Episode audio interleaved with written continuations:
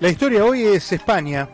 España aprobó unas modificaciones a la ley de extranjería y eso ha generado una enorme expectativa en muchos países del mundo, especialmente los de América Latina, por aquello que cuando la situación se pone complicada en nuestros países, bueno, eh, en el caso de Argentina, el aeropuerto internacional se llama Ezeiza, y es un poco la mirada de muchas familias, de mucha gente, de muchos eh, personas de mediana edad, personas jóvenes, que tratan de buscar en otros países el destino de progreso que no encuentran en el propio. Eh, entonces, España, que durante muchos años ha recibido con los brazos abiertos a inmigrantes de todo el mundo, ha hecho una modificación en, recientemente que vuelve sobre esos pasos, después de haber pasado por una situación de crisis económica complicadísima, ahora vuelve a abrir los brazos a la inmigración eh, de otros países a, través de estas modificaciones. Quiero hablar con Alejandro Escudiero. Alejandro Escudiero es abogado, es venezolano. Y presten atención a la historia, cómo se da, que la vamos a ir conociendo juntos. Alejandro es venezolano, egresado de la Universidad Gran Mariscal de Ayacucho, en Venezuela, y pasó por todos los trámites que pasan los inmigrantes, hizo su reválida y se recibió y, egresó como em, abogado especialista en, extranjería. Él tiene adelante un despacho en el que recibe historias de inmigrantes, se llama Tu Gestión España, y de esa manera es que a través de las redes me encuentro con la historia de Alejandro, eh, asesorando a inmigrantes de cómo llegar a España. Una nota muy interesante como él plantea sus, sus posts de ayuda y es interesante también la cantidad de preguntas que le hacen al abogado. Alejandro, bienvenido a Caracol de Miami, ¿cómo estás? Muy buenas tardes, Diego. ¿Qué tal estás? Un placer. Para mí, para mí también recibirte. Eh, Alejandro, es mucha la gente que te está escribiendo eh, a partir de esta modificación que hizo España en sus leyes inmigratorias. Eh, ¿qué, es exactamente lo que ha modificado y que ha generado tanto revuelo? Sí, realmente los meses de agosto en Europa, sabes que son de verano y se toman muy en serio y este pinta ser algo movido. De hecho, ya lo estamos percibiendo en el despacho con innumerables llamadas, correos electrónicos, eh, mensajes directos por todas las redes sociales. Fíjate, eh, teníamos una ley de extranjería desde hace 22 años. En 2020 fue promulgada la ley de extranjería con serios retoques que se habían realizado en el tiempo, pero ninguno tan trascendental como el que se realizó el pasado día 26, que se aprobó la, normativa del reglamento, o sea, la modificación del reglamento, la cual fue publicada en el Boletín Oficial del Estado el día siguiente, el día 27. Estamos hablando de que España está apostando por la regularización de, sus migrantes para unirlos a la masa laboral, que lleva como trasfondo crear este, puestos de trabajo, eh, que personas locales no estaban dispuestas o mano de obra que aquí no se conseguía. Y entonces están tocando temas como los estudiantes, un régimen de estudiante que, que, era bastante antipático, por decirlo de alguna manera, donde el estudiante tenía que estar tres años para cambiar a residente, podía trabajar únicamente, únicamente 20 horas a la semana, previo sponsor de, un empleador, cosa que no era fácil conseguir un empleador que te hiciera los papeles, como se dice coloquialmente. Claro, claro. Han, han, apostado a hacer una modificación donde digamos que el estudiante de educación superior o educación para un empleo cualificado puede trabajar directamente sin pasar por el trámite engorroso de la oferta laboral, simplemente venir con un visado de estudio o hacer el visado de estudio directamente desde acá, a la estancia de estudio, porque puedes venir como turista y dentro de los primeros 60 días cambiar, ya puedes trabajar. También modificaron esos arduos tres años de espera para poder ser residente y con solo un año ya puedes, o sea, culminar los estudios, los estudios de máster aquí durante 10 meses, un año académico, ya podrás cambiar a residencia. Hay connotaciones eh, de diferencia entre lo que es la estancia y la residencia. Digamos que son como una escalera, la estancia, residencia y después viene la nacionalidad. Para los ciudadanos hispanoamericanos, que en su mayoría son los que vienen a formarse a España, tienen el anhelo de tener la nacionalidad española. Y la normativa, el Código Civil, establece que los ciudadanos hispanos con solo dos años de residencia legal continua inmediatamente anterior a la solicitud pueden tener la nacionalidad española por residencia, cosa que es una ventaja enorme.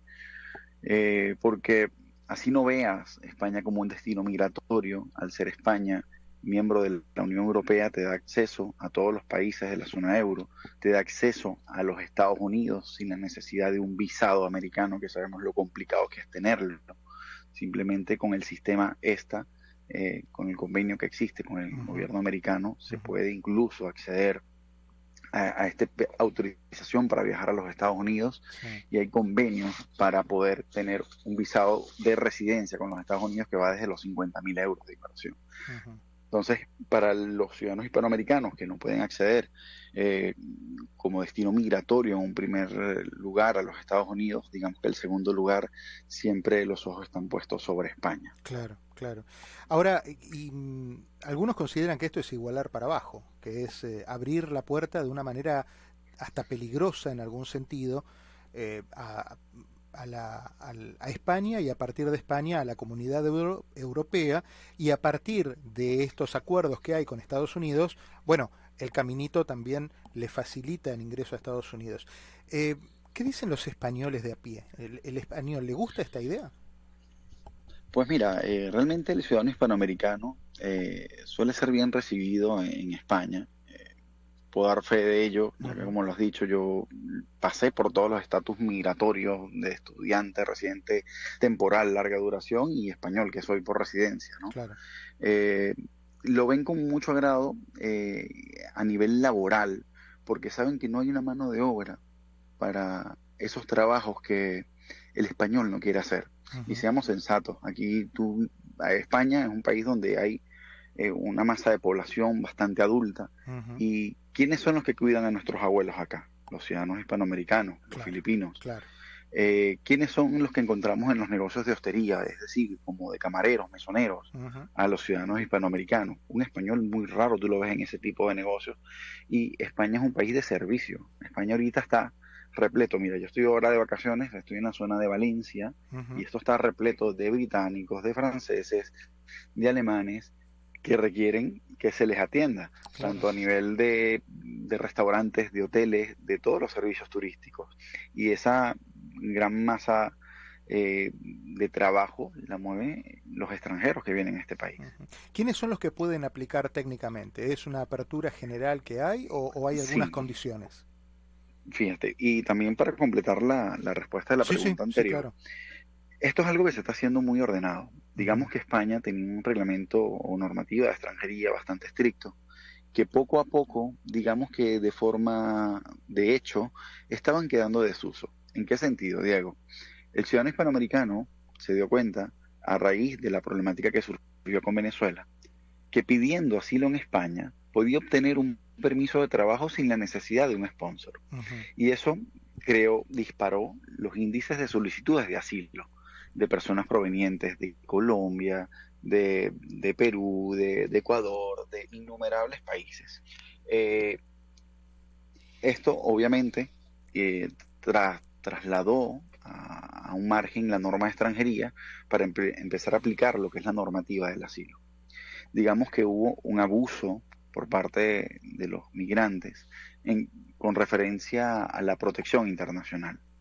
Esta ley lo que está buscando es reordenar todo y decirles no. Aquí hay una normativa de extranjería eh, más flexible, pero es una normativa la cual te va a permitir regularizarte en, poco tiempo. Aquí estamos hablando de personas que pueden venir a España y se encuentran en situación irregular y con solo dos años en España carecer de antecedentes penales en su país de origen, en España, en el país donde han residido los últimos cinco años, y muestren su interés de estudiar algo que tenga que ver con la tasa de empleo de España, ya se le dará un permiso de residencia llamado arraigo para la formación. Esto es totalmente novedoso. Esto va a colocar a muchísimas personas en situación regular y por ende estas personas van a sumar parte de las afiliaciones en la seguridad social, el trabajo en negro o la economía sumergida se va a disminuir y obviamente todo esto va a ser muy positivo. Pero hay, pero hay, pero hay espalda, hay espalda en el, en el en el dinero fiscal para, para resistir tanto tanto empleado nuevo. E, eso, esa es la gran duda que tenemos nosotros y es lo que me he planteado a otros colegas. Yo le digo, realmente España tendrá la capacidad de generar tantos puestos de trabajo como regularizaciones van a existir. O seremos tan atractivos para esos estudiantes posteriormente quedarse en España, porque sin duda alguna a nivel académico lo somos. España tiene muchas universidades, hay muchos programas de másteres a precios muy competitivos, pero ¿cómo retenemos ese talento? Hay empleo de calidad, hay, mejor, hay buenos salarios, podemos competir con países de la zona euro o se nos van a ir de igual manera.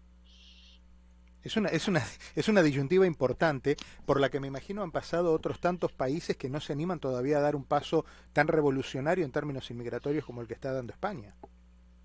Sí, bueno, digamos que también esto obedece a, políticas eh, que vienen de, un gobierno que, ha tenido en tela de juicio su, su realmente su, su talante social, aunque es un gobierno socialista eh, estamos hablando de que el, presidente actual no tiene los mejores índices de popularidad. Y de una manera u otra eh, eh, están tratando de reivindicar no solo con la reforma de extranjería, sino también con la ley de responsabilidad democrática que anteriormente fue llamada memoria histórica, donde se le da nacionalidad a los descendientes de, de ciudadanos españoles que fueron que perdieron la nacionalidad a raíz de la guerra civil española. Correcto correcto. Por eso cuando te preguntaba hace un rato qué opina el, el, español de a pie, es eh, básicamente esa la pregunta. ¿Le, ¿Le, parece, ¿Le parece bien? ¿Le parece justo? ¿Le parece que, que es una, una idea renovadora? Porque eh, la bolsa es la misma y hay que repartirla de alguna manera entre, más gente. Esa es una pregunta. Y la otra, muchos de los trabajos, y lo leía en algunos reportes eh, que leía sobre el trabajo que hacen los hispanos cuando llegan a España, los latinoamericanos sobre todo, y me lo señalabas vos ahora, eh, muchos van como repartidores, por ejemplo, a hacer delivery. Te, hablo porque en otros países pasó. En Argentina hay una enorme inmigración de colombianos y de venezolanos que muchos de ellos han armado incluso empresas de motos en las que llevan la pizza, llevan la comida, llevan el sushi, eh, o sea, resuelven ese tipo de cosas. Pero no, lo que está, lo que es cuestionable es si se vive con ese dinero. Si no hay una, una, una permanencia temporal de trabajo hasta que sobre la marcha dice, no, la verdad que con esto no vivo, me tiro al paro, como dirían en España, o en cualquier caso eh, busco la asistencia social. Y ahí es donde deberían sonar todas las alertas. Sí. Bueno, es lógico pensar que pudiera existir ese tipo de, de pensamiento, o como se dice en Venezuela, viveza criolla, ¿no? Venir, permanecer activo cierto tiempo y posteriormente vivir del, del llamado paro, de, esa seguridad social.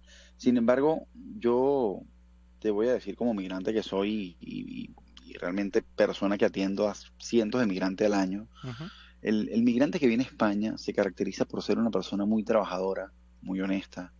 Nuestra gente realmente no le gusta que le regalen cosas.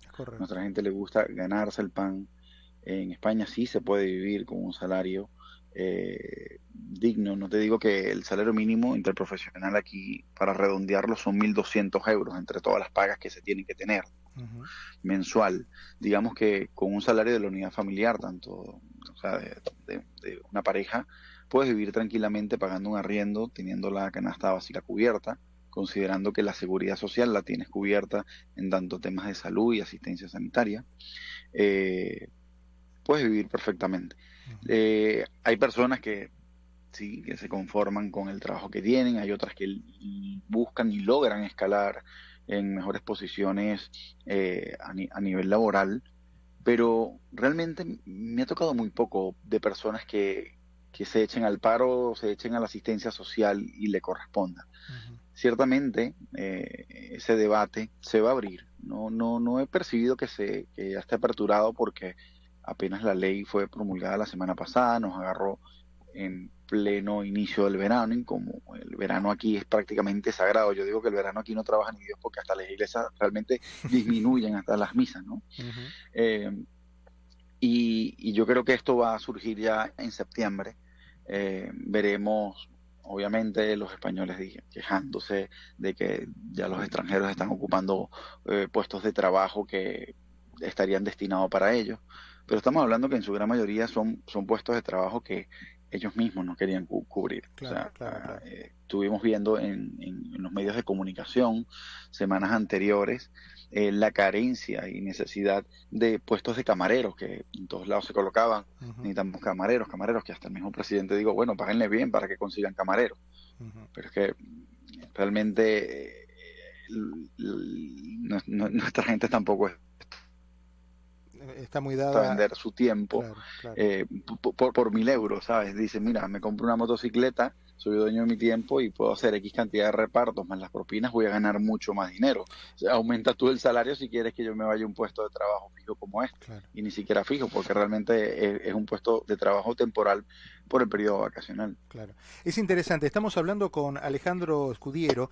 Él es abogado, es venezolano, abogado español, experto en, en extranjería, en inmigración. Y parte del relato que está haciendo Alejandro eh, es muy parecido si alguien prende la radio ahora y dice, ah, está hablando de Estados Unidos, está hablando de Miami, está. No, no, está hablando de España. Lo que muestra, en algún aspecto, una similitud en la situación laboral eh, y en la situación de, establecimiento y de relación laboral entre la empleomanía y los, eh, los propietarios, los dueños de, los negocios. Esa sensación de que necesitan pagar más para que para seducir a los empleados y, y mantenerlos, eso se está dando en, en, muchas partes de acuerdo a lo que ha sido una, bueno, una nueva manera de ver la vida después de la pandemia, ¿verdad?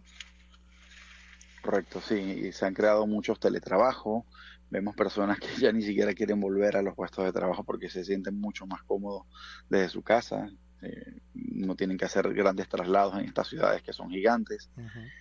Realmente el, el, mundo ha evolucionado y, y con ello era necesario también hacer una evolución en la normativa de extranjería. Recordemos que la extranjería es un derecho social, va evolucionando con el tiempo y, es necesario realizar ciertos ajustes para adaptarnos a la, a la realidad que, está imperando en cada país.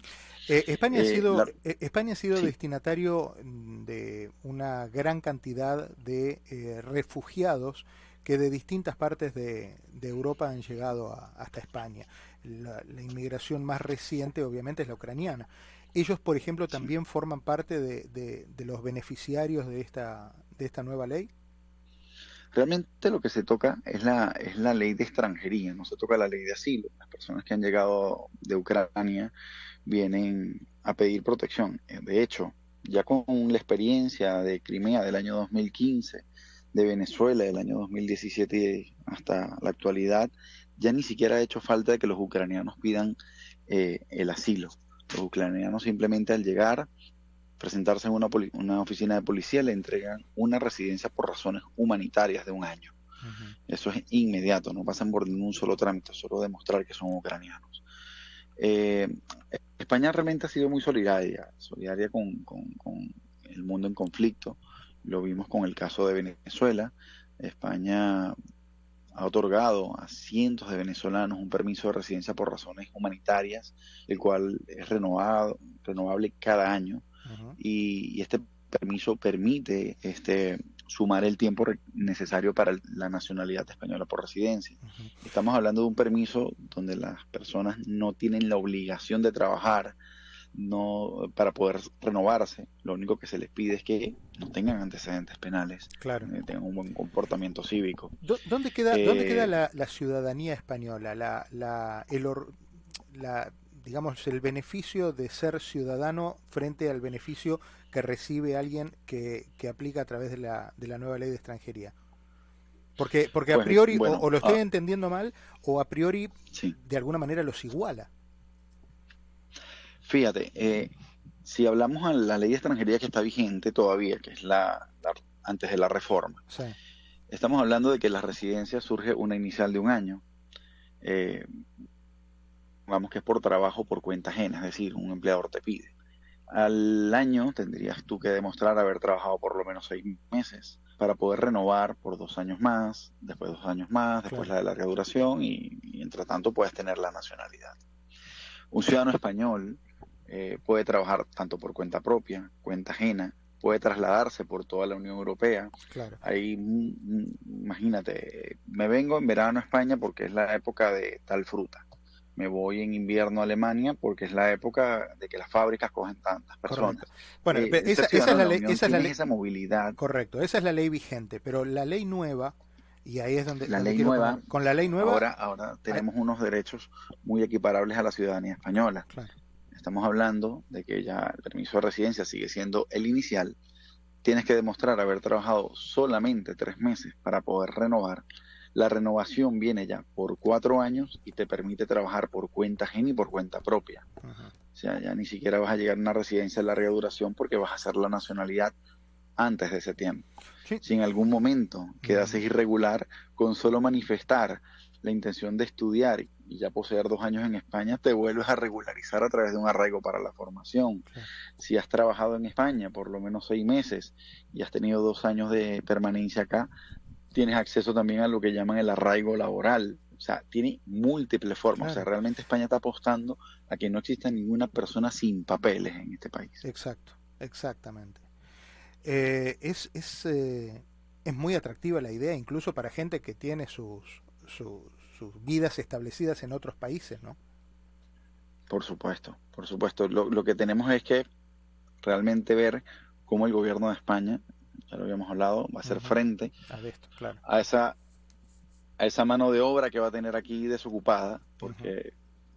Si bien es cierto, el punto débil de España siempre ha sido el empleo.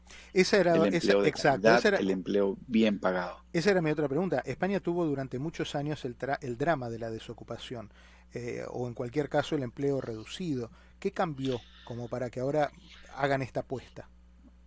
Sí, aquí hay una verdad verdadera y, y, una verdad, este, digamos que oficial, ¿no? Okay.